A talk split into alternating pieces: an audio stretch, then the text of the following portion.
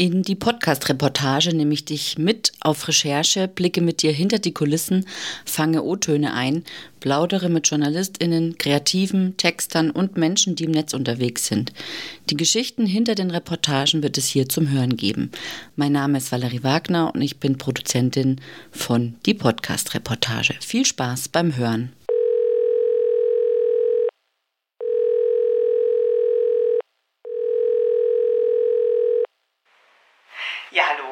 Hallo Vera, hier ist Valerie.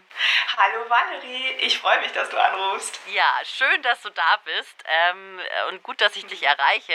Herzlich willkommen in meinem Podcast. Vielen, vielen Dank. Ich bin gespannt, was uns hier erwartet. Wir wollen heute über Journalismus und Bücherschreiben sprechen. Mhm. Meine Lieblingsthemen, ja. alle beide. Ja.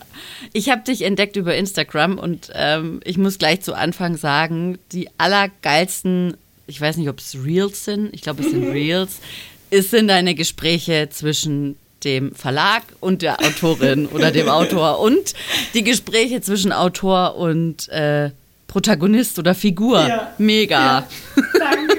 Es macht auch wirklich großen Spaß, das zu drehen, wirklich. Ja, das ist so cool. Aber erzähl mal, wer bist du und was machst du? Ja, also ich bin Vera, ich bin ausgebildete Zeitungsjournalistin, bin auch seit oh Gott, über 16 Jahren in Redaktion unterwegs, die meiste Zeit als Reporterin. Ähm, und dann habe ich irgendwann zwischendrin drei Kinder bekommen und bin ein paar Jahre in so ein freies Texterleben abgetaucht und habe den Journalismus sehr, sehr vermisst und musste mich dabei erst so ein bisschen durcharbeiten. Und in der Zeit wollte ich irgendetwas schreiben, was mir irgendwie auf der Seele liegt und was ich wollte ein Schreibprojekt verwirklichen, was ich immer schon mal verwirklichen wollte und dachte, das schaffe ich nie. Und so entstand mein Vorhaben, diesmal schreibe ich den Roman zu Ende. Und dann habe ich einfach angefangen. Mhm. Und jetzt bist du mittendrin oder wie, wie ist so der Status quo? Inzwischen habe ich meinen Debütroman zu Ende geschrieben und habe auch eine Agentur gefunden, eine Literaturagentur, die das Ganze unter Vertrag genommen hat und hoffentlich, toi, toi, toi, an einen Verlag vermitteln wird. Mhm. Und habe einen Stipendiumsplatz gewonnen für eine Autorenausbildung. Das geht fast zwei Jahre. Und dort entwickle und schreibe ich meinen zweiten Roman. Ah, Hammer! Herzlichen Glückwunsch! Hm. Dankeschön. Mega cool ganz, also es bedeutet mir sehr viel, weil mhm. ich schon auch merke, also ich habe auch zwischendurch, das klingt so blöd, aber ich habe zwischendurch, ich sag mal, Spielromane geschrieben. Also es gibt da so ein paar Dinge auf meinem Laptop, da habe ich nicht die Hoffnung, dass das mal der Bestseller wird, weil das einfach, man muss ja auch mal üben, man mhm. muss ja auch mal anfangen. Mhm. Und ähm, habe gemerkt, es fehlt hier unter an Handwerkszeug, speziell, wie entwickle ich Figuren, mhm. ähm, wie baue ich eine Dramaturgie auf, dass die Geschichte funktioniert, dass ich nicht hinterher fünf Durchgänge überarbeiten muss. Mhm. wie mhm. arbeite ich effizient, sofern das als Autorin überhaupt möglich ist, weil da ja eh unglaublich viel Lebenszeit reinfließt. Mhm. Aber ja, und das lerne ich da jetzt. Und um was geht es in diesem Roman? In dem ersten oder in dem zweiten? Im ersten. Im ersten Roman geht es um eine Frau, die das Gefühl hat, äh, hinter ihrer Mutterrolle zu verschwinden. Und die hat das Gefühl, alle ersten Male ihres Lebens hinter sich zu haben, alle Neuanfänge hinter sich zu haben.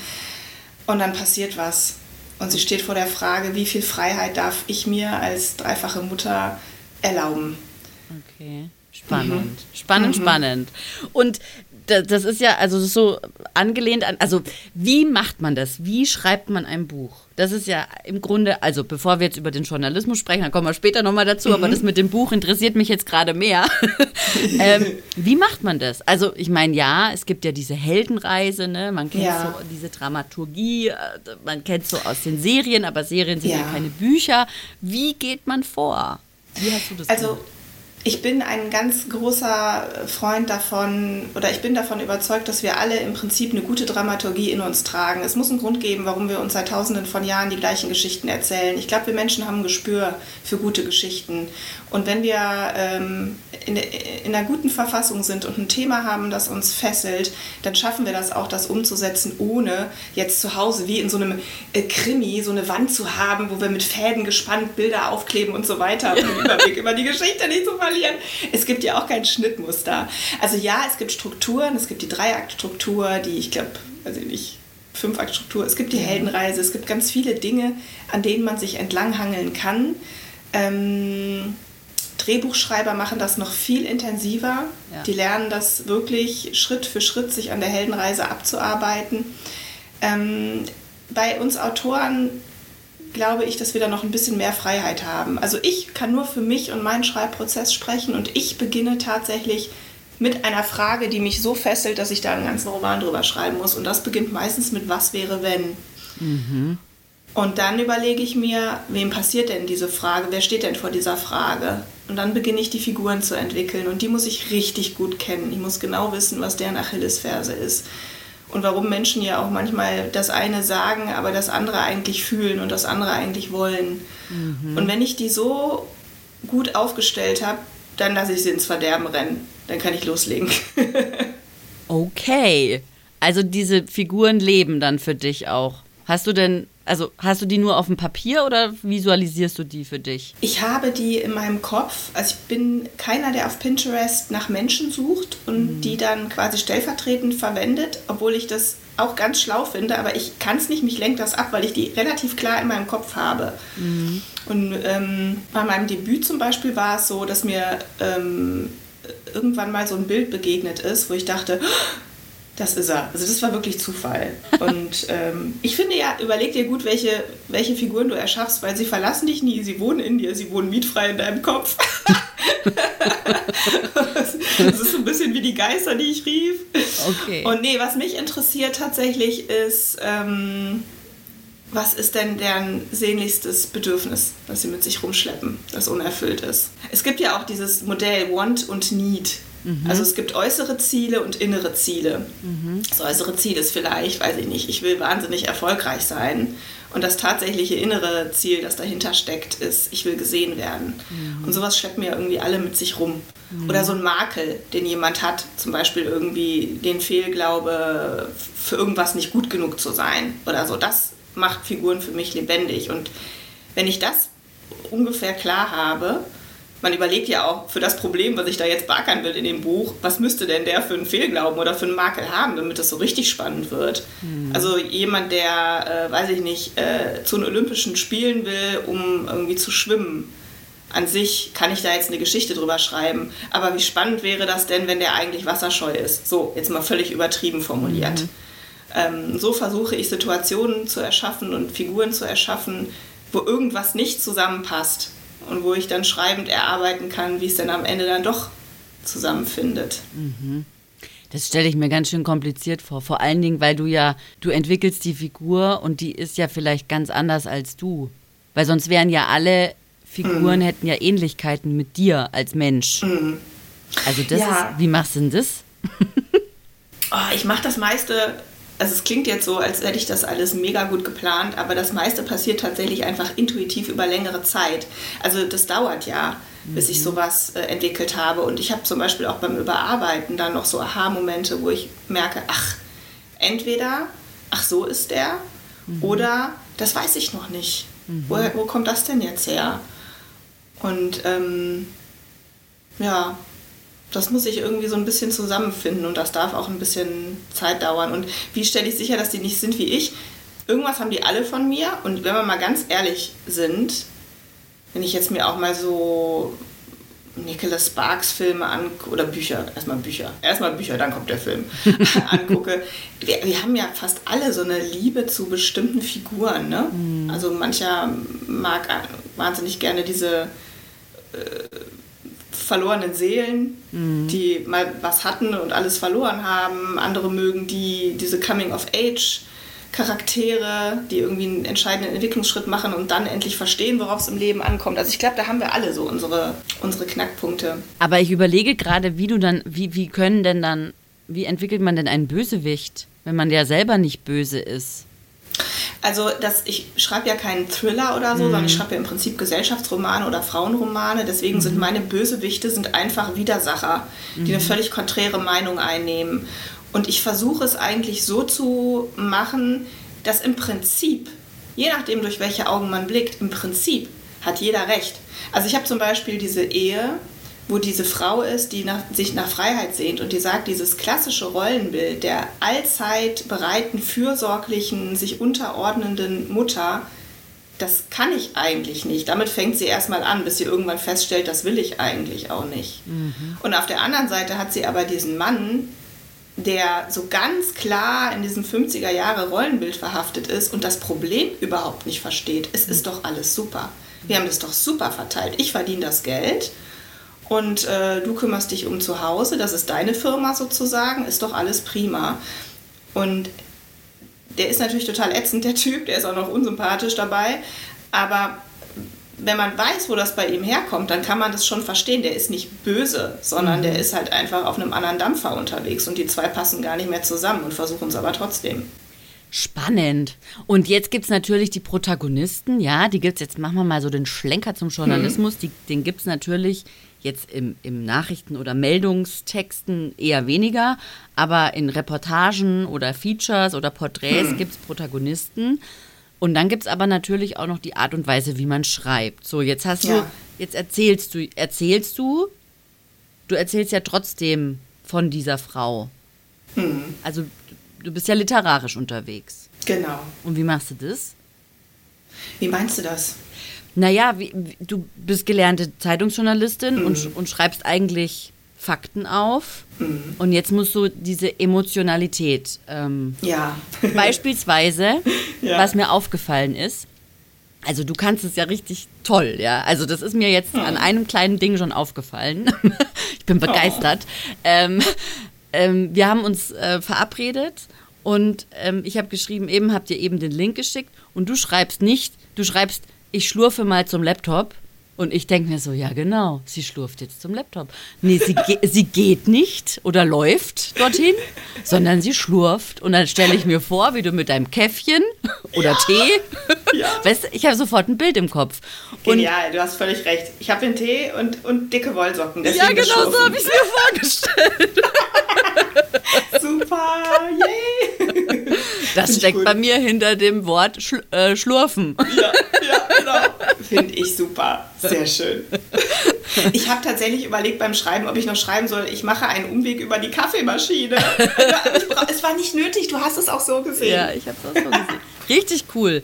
Und dann, bist, und dann sitzt du dort und, und schlürfst deinen dein Tee mhm. und dann äh, reden wir jetzt hier locker flockig. Ja. Also, und jetzt also, ist halt die Frage, genau, das meine ja. ich mit dieser Frage. Ich, ja, ich finde es super, ich finde super. Also ich liebe Porträts und Reportagen. Klar, welcher Journalist liebt das nicht? Das sind die Paradedisziplinen, das schreiben wir am liebsten mhm. und äh, können gar nicht genug Platz in der Zeitung dafür bekommen. Haben wir aber nicht. Zeitungsseiten sind begrenzt und wir kriegen auch selten eine ganze Seite. Das heißt, der Platz, einen Menschen zu beschreiben, ist relativ kurz und das meiste muss ich nachher wieder rausschmeißen, weil die Fakten dann am Ende ja doch wichtiger sind. Ähm, und dann ist es ja auch so, Menschen, die man kennenlernt für eine Reportage, die die treffe ich vielleicht, wenn es gut läuft, erlebe ich die zwei Stunden oder so. Vielleicht mhm. kenne ich sie auch schon. Und das Bild ist schon ein bisschen größer, was ich von ihnen habe. Aber so richtig äh, durchdringen, dass ich die jetzt bis in den letzten Winkel ihrer Persönlichkeit beschreiben könnte, habe ich natürlich nicht. Diese Spielwiese habe ich aber ja mit meinen eigenen Figuren. Mhm. Und das wird ja immer schöner, auch bei jedem Überarbeiten wird das ja immer schöner. Oder wenn man in alte Sachen nochmal reinliest und das Gefühl hat, einem alten Freund gegenüberzustehen. Und das finde ich ganz toll. Also ich, ich liebe das, auch dass ich einfach was behaupten kann. Wenn ich jetzt ein Porträt über jemanden schreibe, über einen Pfarrer zum Beispiel, äh, dann wäre das ja ganz schön doof, wenn ich da irgendwas äh, über ihn rumphilosophiere, wie ich den wahrgenommen habe, und er liest das nachher und denkt sich, äh, keine Ahnung, über wen sie da schreibt, aber ich bin es nicht. Ja. so, ja. Ähm, ähm, das heißt, ich versuche mich da nicht völlig wegtragen zu lassen von meiner Imagination. Ja. Ähm, dann, man merkt das ja in Porträts schon mal, ähm, dass dann die Körperhaltung beschrieben wird und dann schreibt der Journalist, welche Rückschlüsse er daraus zieht, mhm. sodass der Leser sich dann selber entscheiden kann, folge ich dem Journalisten oder sage ich, äh, ja, nee, sehe ich anders. Das berühmteste Stück war ein Porträt über Angela Merkel und die Raute. Danach hat ganz Deutschland nur noch auf die Raute geguckt. Ja, stimmt. Ähm, mhm. ja. Weißt du, was mir aber am schwersten fällt beim Schreiben? Dialog. Oh, ehrlich? Wir schreiben okay. keinen Dialog ja. als Journalisten. Ja. Stimmt. Ja. Ist mir sehr schwer gefallen. Oder, oder, oder, oder noch, noch, noch schwieriger eigentlich, was macht der denn beim Sprechen oder die? Also wie, äh, wie bewegt die sich, wie sitzt die? Das ja. nervt mich auch, das zu beschreiben. Wenn ich wörtliche Rede im Artikel verwende, dann sagt er das halt einfach, Punkt. Ja. Ja. Und im Roman oder ja im Buch, da, da seufzen sie oder, oder ähm, sinnieren Ja, oder sie zumindest äh, machen die halt irgendwas. Die piddeln dann Etiketten von Flaschen ab oder um, um zu zeigen, sagen die das jetzt locker flockig oder fällt es Ja. denen schwer, das zu sagen, ne? oder lügen die vielleicht. ja. Ja. Da muss ich viel ran von lernen. Da müsste ich mich mal mit so einem Dreh Drehbuchschreiber einschließen. Die können Dialog. Ja. Ja, neulich habe ich, war das heute? Heute habe ich, glaube ich, irgendwo, ob man beim Schreiben, wenn der Protagonist denkt, das Gedachte in Anführungszeichen setzt. ah, nee, nein, nur wörtliche Rede. Kursiv. Ja. Ah, dann macht man es kursiv, okay. Man macht kursiv, ja. Aber im, im Journalismus oder im Roman? Im Roman. Im Roman. Ja. ja, im Journalismus denkt ja keiner. Also Nee, schon, aber das, man schreibt es ihm nicht auf. unterstellen. Ja, Können wir genau. nicht unterstellen. Oh Mann, oh Mann. Aber und wie ist dann dieser Wechsel jetzt für dich gewesen von ähm, ja ja, vom journalistischen Schreiben zum Romanschreiben? Also Mhm. grundsätzlich so? Also für mich war das äh, echt eine Offenbarung. Deswegen bin ich auch so mit Feuereifer dabei und bin so viel auf Instagram, in der Bookbubble. Ich habe, also ich habe angefangen zu schreiben in der Phase, wo ich dachte, das mit dem Journalismus ist jetzt vorbei. Ich kriege das mit den drei Kindern und dem Journalismus nicht hin. Ich war als Reporterin manchmal bis 9 Uhr abends unterwegs und ähm, das ging einfach nicht mehr.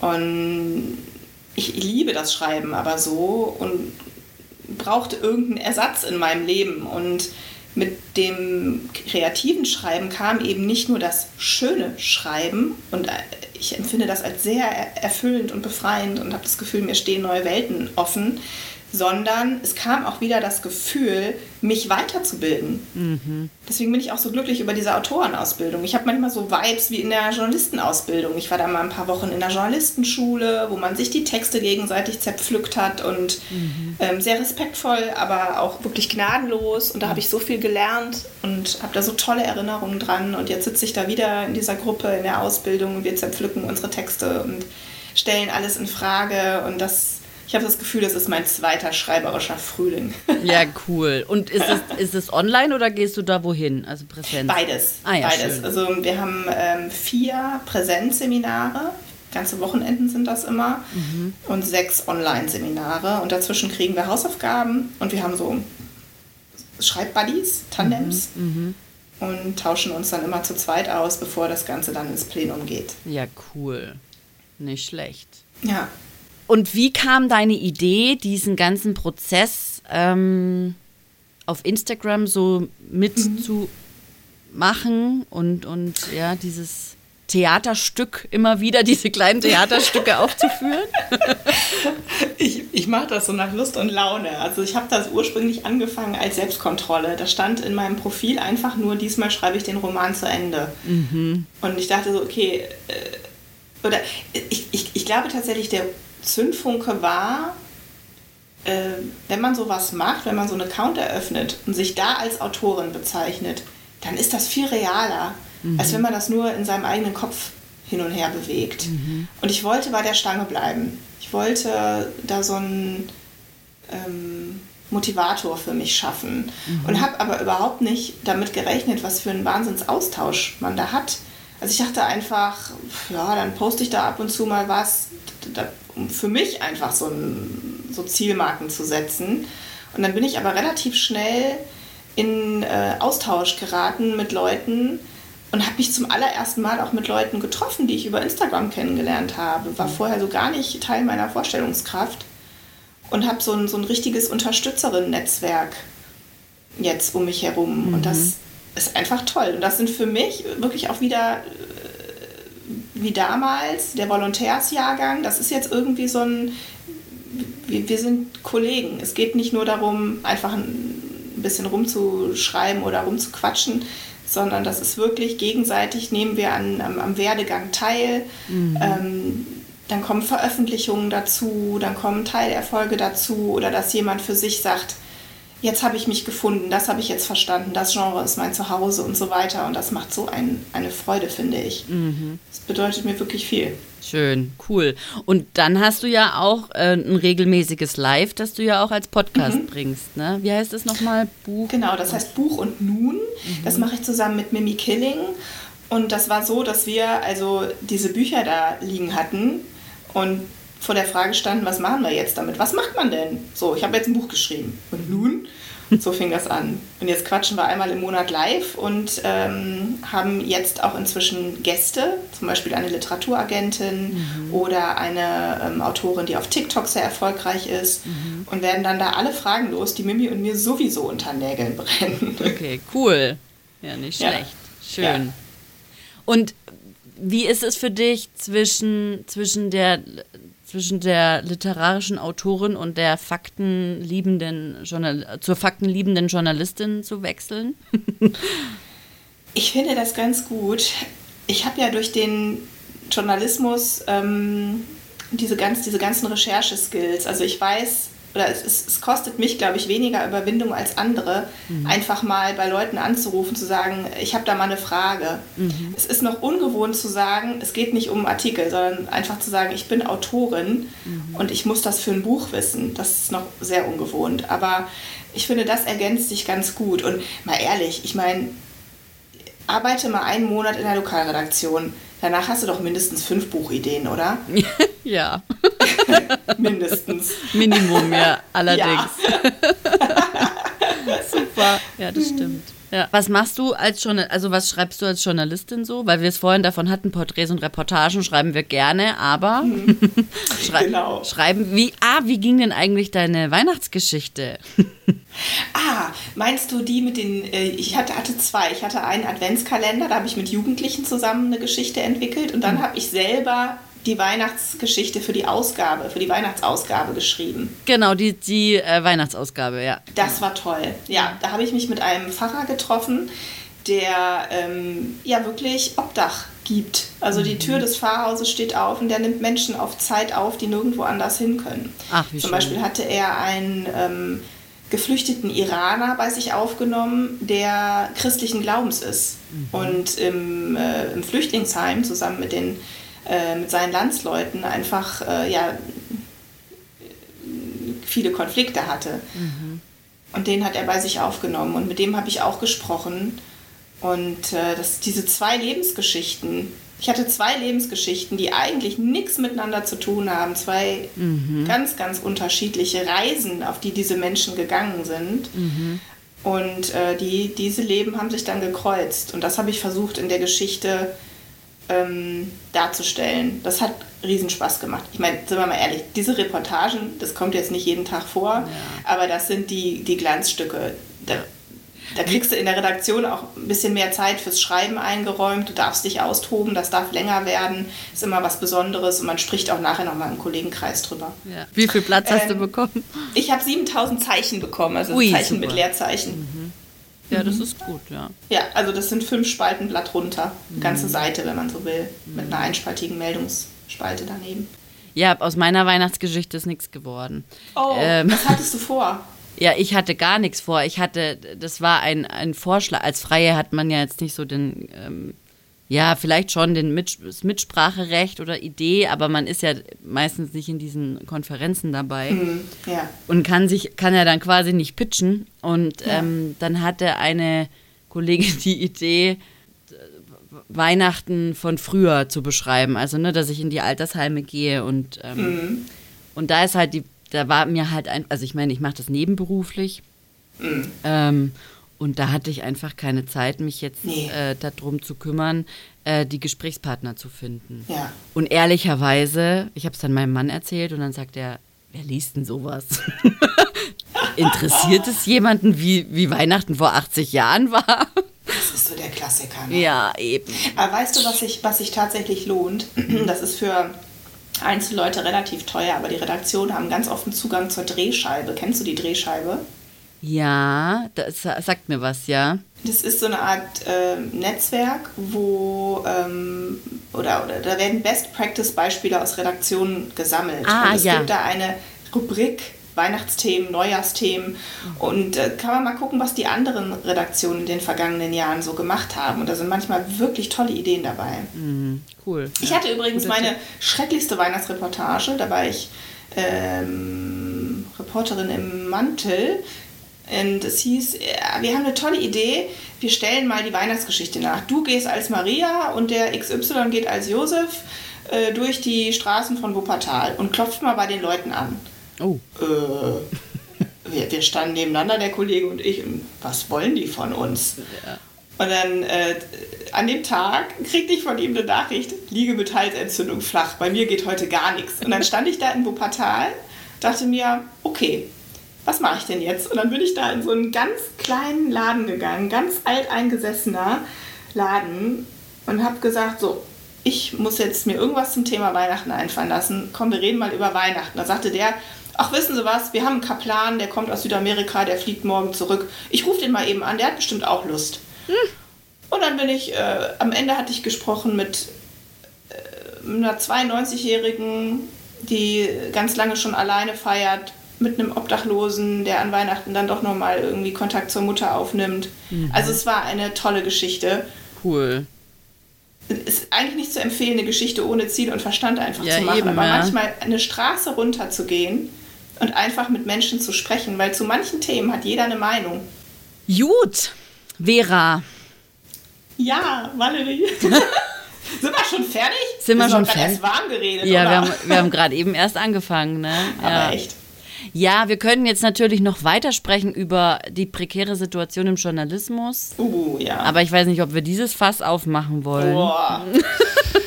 Ich weiß nicht. Es ist immer so schnell so ein Abgesang, weil man ja keine, ich habe ja auch keine Ideen. Außer Leute, abonniert die Zeitung, es lohnt sich, weil wenn wir keine mehr haben, sind wir alle traurig. Dann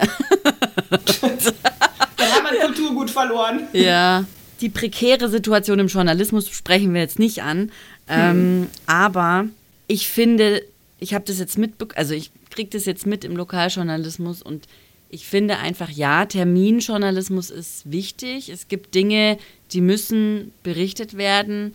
Aber grundsätzlich finde ich, sollten Lokalredaktionen mehr zum, ich nenne es jetzt mal Ideenjournalismus übergehen und nicht, äh, keine Ahnung, weil es der Musikverein in Hinterdupfing äh, das Jahreskonzert nach Corona endlich wieder hat und sich alle sehr viel freuen, dass man, weißt du, so dieses, einfach so mehr Zeit für Recherche, mehr Zeit für Geschichten, mehr Zeit, Ideen zu entwickeln und nicht zack, zack, zack, zack, zack, weil sie, ja, natürlich müssen sie es platt voll kriegen, aber dann, weiß ich nicht, müssen sie sich halt irgendwie was überlegen. Weiß ich auch nicht. Also ich muss sagen, äh, das, bei uns hat sich das tatsächlich gewandelt. Ich war ja sieben Jahre draußen und äh, ich bin jetzt auch bei einer anderen Zeitung, bei einer, bei einer sehr großen Zeitung. Und da ist es tatsächlich so, zum einen, ähm, alles, was so diese, diese Vereinstermine und so weiter, das landet auf Namen- und Nachrichtenseiten. Das wird auch aufgefangen. Das haben die Vereine auch verdient. Die leisten eine tolle Arbeit. Da ist viel ehrenamtliches Engagement. Aber es ist eben nicht mehr der, im, im Hauptteil der Zeitung, sondern es wird gebündelt. Ähm, und es wird nicht äh, damit das Blatt zugemacht. Ähm, das Blatt zugemacht wird mit selbst recherchierten Themen, Ja. die zum Teil auch, also die haben zum Teil auch schon mal so ein bisschen mehr Vorlauf. Also ich kenne Tageszeitungen noch wirklich, man kommt morgens hyperventilierend in die Redaktion, was machen wir heute? Und es fühlt sich ja immer, aber oft ist es auch mit ein bisschen Nervenkasper. Kommt die Geschichte zustande? Kriegst du den heute? Ähm, Das ist so auch nicht mehr. Das ist, ähm, hat mich sehr positiv überrascht. Und man darf ja auch nicht vergessen, dass die Redaktionen gar nicht mehr äh, fürs, fürs Blatt alleine planen, sondern das sind Multimedia-Redaktionen. Ja. Ne? Ja. Äh, Und da könnte man ja- viel mehr draus machen. Multimediales Storytelling im Lokaljournalismus gibt es gar nicht. Genau. Das ist, Genau. also bei Genau. uns machen sie jetzt Videos, aber was zum Beispiel, ich weiß es nicht, aber es wäre doch cool, wenn wir eine Geschichte haben. Ich habe jetzt zum Beispiel eine Reportage, ja, eine Reportage, ein Report. War es eine Reportage? Also Wenn du, dich, wenn, du, wenn du unsicher bist, war es wahrscheinlich ein Feature, oder? ja, nee, ja, wahrscheinlich. Ja, genau. Alles, wo man nicht weiß, wo man es hinmacht, ist ein Feature. Ist ein Feature. es ist so anreportiert, aber nicht durchgezogen. Dann Ja. kommen doch die Fakten und übernehmen die Kontrolle. Ja, genau. Und sowas habe ich gemacht über, über einen Hof, also einen, einen Hofladen, einen Hof, ähm, die angefangen haben als, als ähm, Selbstversorger und das immer weiter aufgebaut haben seit 45 Jahren. Und da hätte ich zum Beispiel, da habe ich auch gefragt, darf ich das ähm, Gespräch aufzeichnen? Und dann hätte man ein, dann hätte man das tatsächlich auch noch aud audiomäßig erzählen können. Ja. So Ja. ich hätte mit meinem Handy ein kurzes Video, wie, Ja. die, wie die Schwester das Brot in den, in den Ofen macht, ja, wie, wie wie sie das vorher von Hand gefertigt oder von Hand geknetet dann in den Ofen ähm, Ja. gemacht und so weiter. Das hätte ich alles noch mitmachen können, ja. Warum, warum Ja, das nicht genau. gemacht wird, weiß ich nicht. Keine Ahnung. Aber man, man könnte so viel mehr draus machen und man könnte es damit auch barrierefreier gestalten, ja. Einer, der Total. das nicht lesen kann, was da steht. Gut, es gibt Screenreader, aber trotzdem, e- einer, der es nicht lesen kann oder einer, der keine Zeit hat, das zu lesen, möchte es vielleicht lieber hören Ja. oder, oder sich berieseln lassen von einem, von einem Kurzfilm oder was auch immer. Es gäbe Ja. so viele Möglichkeiten und jeder hat es in der Hosentasche. Und ähm, ja, aber es ist halt Das ein stimmt. Change. Es ist auch ein Change-Thema. Ja, das stimmt. Und jeder, der sich ja ein bisschen auf Instagram tummelt und halt mal diese Reels erstellt hat, Ja. der hat ja, das ist ja dann total niedrigschwellig irgendwie. Also jeder kriegt das ja inzwischen hin, so einen Clip zu drehen, Musik drunter legen, Text drauf, fertig. Ja, ähm, ja das Ja. frage ich mich auch manchmal, warum das äh, in Redaktion halt etwas komplizierter ist. Aber gut, das sind halt auch große Unternehmen. Ja, und es ist halt, genau, das sind große Unternehmen und wenn, wenn man dann, dann ist es immer wieder die Organisation, ne, wie, wie die darauf reagiert und wie man das macht, wie man den Prozess gestaltet, weil es muss ja dann für alle gleich sein. Und da denke ich mir halt, Leute, ein bisschen Individualität täte uns allen nicht schlecht, ja, so. Wenn halt einer Ja. mal anfängt, dann ziehen halt vielleicht die anderen nach und dann ist es wie so eine Gras Graswurzelbewegung, die sich dann aus der Mitte des Unternehmens ergibt und dann machen es am Schluss alle und mit Freude. Und es muss noch nicht Ja. mal aufdiktiert werden, sondern es wird einfach gemacht, weil es cool ist Ja. oder weil es Spaß macht. Ja, das stimmt. Ich bin mal gespannt, wir haben eine, eine ähm, Podcast-Redaktion zum Beispiel. Ui. Also, Mhm. ja, bin ich mal ganz gespannt, was da noch alles kommt. Ja, cool. Das ist auch. Wir haben das auch, allerdings ist es ein synthetischer Podcast. Also einer, also ne, wie wenn dir Siri die Nachrichten vorliest. Ah, okay. Mm, mm, grad, okay. Das trägt sehr- da sehr im so Trend. damit. Ja, Aber dann ist es halt kein Podcast. Also dann. Nee. Ne, so. nee. Genau. Naja. Aber jetzt ist mir doch noch was anderes eingefallen. Und zwar, Ja. weil ich gerade selber drin stecke. Ich schreibe gerade für ein Fachmagazin einen Artikel über Content Curation. Mhm. Und habe das jetzt aus dem Lektorat zurückbekommen. Mhm. Und ich bin da ein bisschen empfindlich. Oh ja. Weil, ähm, weil, also nicht, weil ich nichts dazulernen möchte oder weil ich finde, dass ich die Schreibqueen äh, Deutschlands bin, sondern weil ich die Art und Weise, wie lektoriert wird und wie in den Kommentarspalten in Word dann kommentiert wird darin, finde ich einfach oftmals total unpassend. Und jetzt ist, und dann ist es wiederum im, Lokal, im Lokalen, sehe ich meine Fehler erst, wenn das Ding online ist oder gedruckt ist. Ah. Die geben mir das so nicht zurück. Jetzt für dieses Fachmagazin wird lektoriert, ich muss überarbeiten. Und im Lokalen ist es nicht so. Da sehe ich dann, da kann ich dann äh, vergleichen mein Text und der Text, der im Blatt ist. Mhm. Und jetzt die Frage an dich, wie ist es bei euch einmal bei dir im, im, in der Zeitung und wie gehst du damit um, wenn dein Buch lektoriert wird? Also in der Zeitung ist es so, dass wir äh, festangestellte Redakteure uns gegenseitig Korrektur lesen. Und ähm, die Texte von den freien Mitarbeitern, das läuft wie bei euch. Also wir redigieren die und äh, die erscheinen dann, ohne dass sie nochmal zurück an die Freien gehen. Die Freien hätten, glaube ich, aber durch einen Zugang die Möglichkeit, sich das anzugucken. Und es ist aber so, also offene Fragen werden natürlich besprochen. Also wenn ich einen Artikel von einem Freien redigiere und weiß an der Stelle nicht, was meint er denn, dann rufe ich den an. Aber ansonsten ist das tatsächlich äh, im Prinzip auf Vertrauensbasis, dass die äh, sich darauf verlassen müssen, dass wir da liebevoll mit ihren Werken umgehen. Ähm, und äh, wie gehe ich mit meinem eigenen Lektorat um? Ich versuche, mh, so einen Schritt zur Seite zu machen und zu sagen, okay, kann ich, äh, hilft mir die Kritik und äh, ist die Lektorin auf dem gleichen Dampfer wie ich? Ähm, also kann ja sein, dass das, was sie kritisiert, dass ich das genau bezwecken will. Wenn sie sagt, so an der Stelle musst du aber nochmal deutlicher machen, weil hinterher kommt ja das und das. Ähm, dann kann es ja sein, dass ich sage, nee, ich will das an der Stelle nicht deutlich machen. Ich will, dass der Leser später so ein Aha-Erlebnis hat und sagt, ach, deshalb oder so. Ne? So, also ich, So versuche ich das zu nehmen. Ähm, und ich glaube, man muss sich einfach äh, wirklich bewusst machen, dass Lektoren auch ihre Vorlieben haben. Ja, genau. Dass ähm, jeder Lektor anders ist, dass man auch da, ich sage immer, es ist wie beim Friseur, du musst den finden, der zu dir passt. Ja. mit dem du auf einer Wellenlänge bist. ja. Oder auch eben das, was du angesprochen hast, du möchtest, dass der Leser an dieser Stelle, keine Ahnung, stutzig wird oder sich mhm. fragt, hä, wo ist der Zusammenhang oder was mhm. auch immer. Und das ist genau der Punkt, ja, beim, ich habe auch, also ich lese ja auch ganz viele Bücher über journalistisch, journalistisches Schreiben, weil mir eben diese, dieses Volontariat im, im, im, in der Redaktion fehlt, sozusagen. Mhm. Da versuche ich mir das alles anzulesen und Learning by Doing mhm. ähm, mit diesen Texten.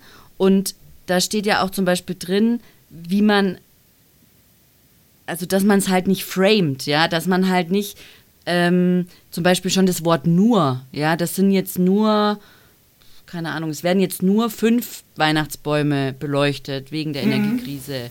Aber für, für andere sind vielleicht fünf voll viel. Und nur weil da jetzt nur steht, ist es ja schon ähm, bewertet. Also, dass du be bewertungsfrei schreibst das sind ja auch so Dinge, die, das muss ja eigentlich ein Lektor dann auch sehen, ja, dass ich da möchte, dass der, weil Journalismus ist ja meiner Ansicht nach dafür da, dass der Leser sich seine eigene Meinung bildet. Also muss die Berichterstattung, die Geschichte oder Berichterstattung neutral erfolgen und dann dürfen halt keine bewerteten bewertenden Worte verwendet werden.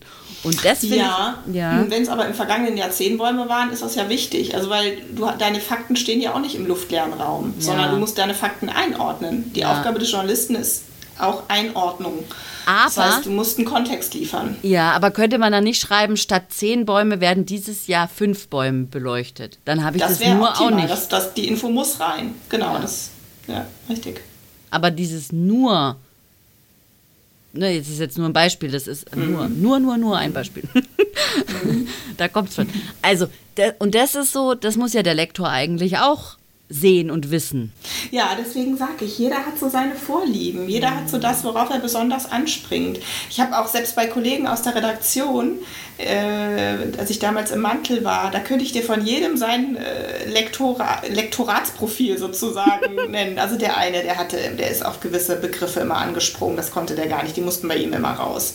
Mhm. Ich hatte zum Beispiel einen, der wollte auf gar keinen Fall, dass man ähm, Kinder als kleine Menschen bezeichnet. Da ist er immer steil drauf gegangen. Die sind jung. Die sind jung. Klein ist so, so negativ. Und, ne? okay. so, jeder mhm. hat da so seine eigenen Vorlieben, worauf er achtet, was ihm wichtig ist. Ja. Ähm, ich hatte auch mal eine ganz heftige Diskussion mit einem Ressortleiter, der ich habe ein Porträt gemacht über einen Auschwitz-Überlebenden und der wollte eine Einordnung haben. Der mhm. wollte, äh, dass ich und äh, dass ich nicht schreibe, als er über seine Erlebnisse erzählt, sondern als er über seine schrecklichen Erlebnisse erzählt. Ich habe gesagt, das muss nicht sein, das ist lächerlich. Mhm. Jeder weiß, dass das schrecklich ist. Man, man, soll das nicht lesen, man soll das fühlen. Mhm. Wenn man dem Mann zuhört, soll man das selber fühlen. Und dann hatten wir eine ganz hitzige Diskussion, aber er war der Chef, er hat äh, letzten Endes habe ich mich dann ge gefügt mhm. und kriegte dann äh, am nächsten Tag, als die Geschichte erschien, einen Anruf von meinem aller, allerersten Redaktionsleiter, bei dem ich sozusagen schreiben gelernt habe, der bis heute äh, quasi mein, mein Mentor ist, wenn man so will. Mhm. Und ähm, der sagte, du, das ist eine ganz tolle Geschichte, aber das hätte nicht sein gemusst. Mhm. Und das war für mich so, dass ich gesagt habe, ja, und ich wusste das. Und beim nächsten Mal beuge ich mich nicht, weil ich muss für die Geschichte gerade stehen. Mhm. Mein Name steht da drüber. Mhm. Und jedes Mal, wenn ich an diese eigentlich wirklich tolle Geschichte denke, denke ich an dieses äh, Erlebnis jetzt und habe so ein, ach, so ein ärgerliches Ziel. Ja, ja. Ja. Und wie ist es denn dann, wenn, wenn dein Roman lektoriert wird? Also ich meine... Also ich... Ähm, wie arbeiten da Lektoren generell? Weil die müssen ja im Grunde eigentlich deine ganzen Figuren kennenlernen, mhm. oder? Und dann können ja, die erst so die Idealsituation, ne? Ja. Also ich habe nur die Leseprobe und das Exposé lektorieren lassen. Mhm. Ähm, hatte unfassbar viele Testleser da dran, mhm. weil mich das so interessiert hat. Mhm. Ähm, und hab, hab, ich habe dann auch gesagt, aber wenn du jetzt mal eine Leseprobe lektorierst, müsstest du nicht eigentlich alles wissen. Kannst du nicht alles lesen, bitte? so nach dem Motto. Nein, habe ich natürlich nicht gesagt. Habe ich, hab ich gedacht in meinem Herzen. Wäre das nicht schön? ähm, Ja, aber das, äh, das geht ja da leider einfach nicht, es sei denn, du bezahlst dafür. Und das Ja. Geld hatte ich jetzt halt nicht rumliegen und dachte mir, irgendwann wird es hoffentlich von einem Verlag gekauft und dieser Verlag lässt dann ein Lektorat drüber laufen. Ja. Und die spannende Frage für mich wird dann sein, was mache ich denn, wenn die jetzt irgendwelche grundlegenden Änderungen vornehmen wollen? Wie gehe ich denn damit dann um? Ja, Wo ist denn da meine Grenze? ja. Vor allen Dingen äh, mit, der, mit dem Protagonist. Mhm. Ja, das ist spannend. Das ist ja dann, ja, das ist wie, das ist halt eine Beziehung, ne? Das ist Beziehungsarbeit. Genau, genau. Da bin ich auch gespannt, wie die das machen. Also wie die dann mit dir umgehen. Ja, also weißt ich du, so auch, bin dieses. da sehr gespannt. Ja. Ah, das wird spannend. Da müssen wir nochmal drüber sprechen dann. Ja, wenn ich da Erfahrungswerte habe, du, Ja. dann reden wir darüber. Und auch das ist, glaube ich, wirklich ähm, jedes Mal wieder, wieder anders. Also Ja. es gibt so oft Leute auch, die auf Bookstagram ja berichten, dass sie jetzt irgendwie mit einem neuen Lektor oder einer Lektorin zusammengearbeitet haben und es ist völlig anders. Man muss sich wirklich auch wieder so einstellen aufeinander. Jetzt haben wir eigentlich, es ist lustig, ne? Die Frage des Podcasts oder dieser Folge ist, ähm, wie schreibt man ein Buch? Und im Grunde haben wir immer nur, oder nicht nur, sondern haben wir über die Beziehung zueinander und miteinander und innerhalb des Buchs und zu diesen ganzen Menschen, die dazugehören, ja, Agentur, Verlag, äh, Lektor, du als Autorin gesprochen und ähm, nicht, gar, nicht so übers Schreiben. Ich glaube, ich muss mal noch mal eine Folge machen mit der Frage, wie schreibt man? Ja. ja. Also, es war auf jeden Fall ein ganz tolles Gespräch, liebe Vera. Und Das jetzt sag noch mal, auch. wie geht's denn jetzt weiter? Also, du hast jetzt diese Agentur und die suchen jetzt einen Verlag oder oder wie oder was? Ja, ganz genau. Also ich hatte ähm, bis zum Jahresende ähm, mein Exposé nochmal überarbeitet, weil ähm, meine Literaturagentin eben auch so eine eigene Formatvorlage hat, wenn du so willst. Und äh, mein Originalexposé war ein bisschen länger und da waren noch ein paar andere Stichpunkte mit drin. Das heißt, ich habe das jetzt umgemodelt sozusagen. Und wir haben auch an einem Punkt an der Geschichte nochmal gefeilt, weil sie da wir sind da in so eine Diskussion gegangen. Ich sagte, du, es ist deine Geschichte und deine Entscheidung, aber da ist so eine Sache, können wir da mal drüber reden? Und dann musste ich da auch erstmal ein Wochenende drüber schlafen und ähm, habe dann aber bin dann noch mal rangegangen in die Geschichte und habe für mich überlegt, okay, wie geht das mit dem zusammen, was ich sagen will? Und habe da auch einen ganz guten Weg gefunden. Bin da, es hat der Geschichte auch sehr gut getan. Ah Es ja, war ein sehr cool. schöner Prozess und auch ein sehr, sehr ähm, respektvoller Prozess. Es hat wirklich Spaß gemacht, da auch nochmal so einzusteigen in die Geschichte, wieder zurückzukehren an diesen Ort sozusagen. Ja, so, was geht, was passiert? Also das Exposé ist fertig, der, ähm, das Manuskript ist fertig überarbeitet. Ähm, das geht jetzt alles in die getreuen Hände meiner Agentin, die damit hoffentlich bei ganz vielen Verlagen anklopfen wird in diesem Jahr und hoffentlich einen begeistern wird. Dann werde ich hoffentlich einen Verlagsvertrag irgendwo unterschreiben, was völlig, völlig verrückt wäre, Ja. völlig surreal. Mega cool. Ja, Ich ja wünsche also- dir sehr. Ich drücke dir die danke. Daumen. Vielen, vielen Dank. Hast du einen Wunschverlag? Darf man das sagen überhaupt öffentlich? äh, Habe ich gar nicht. Nee. Okay. Also ein, ein, ein großer Publikumsverlag, das war so meine, meine Vorstellung. Also man soll ja immer so eine Vorstellung, so eine Zielvorstellung im Kopf haben, ne? So Wünsche als Universum mäßig. Mhm. Ja. Und ich habe einfach immer den Wunsch vor Augen gehabt, ich gehe in einen Buchladen und da kann man es kaufen. ja. Dann Vielen Dank, dass ich bei dir sein durfte. Ja, Das schön, dass du da warst. Das hat mich sehr gefreut. Und lass uns auf jeden Fall im Auge behalten, dass wir das nochmal wiederholen, wenn wir, Oh ja. wenn du einen Schritt weiter bist oder zwei. Oh ja, ja, sehr gerne. Und wir können auch jederzeit übers Schreiben reden. Ich rede am allerliebsten darüber. Oh ja, dann lass uns. Oh ja, jetzt machen wir hier Schluss.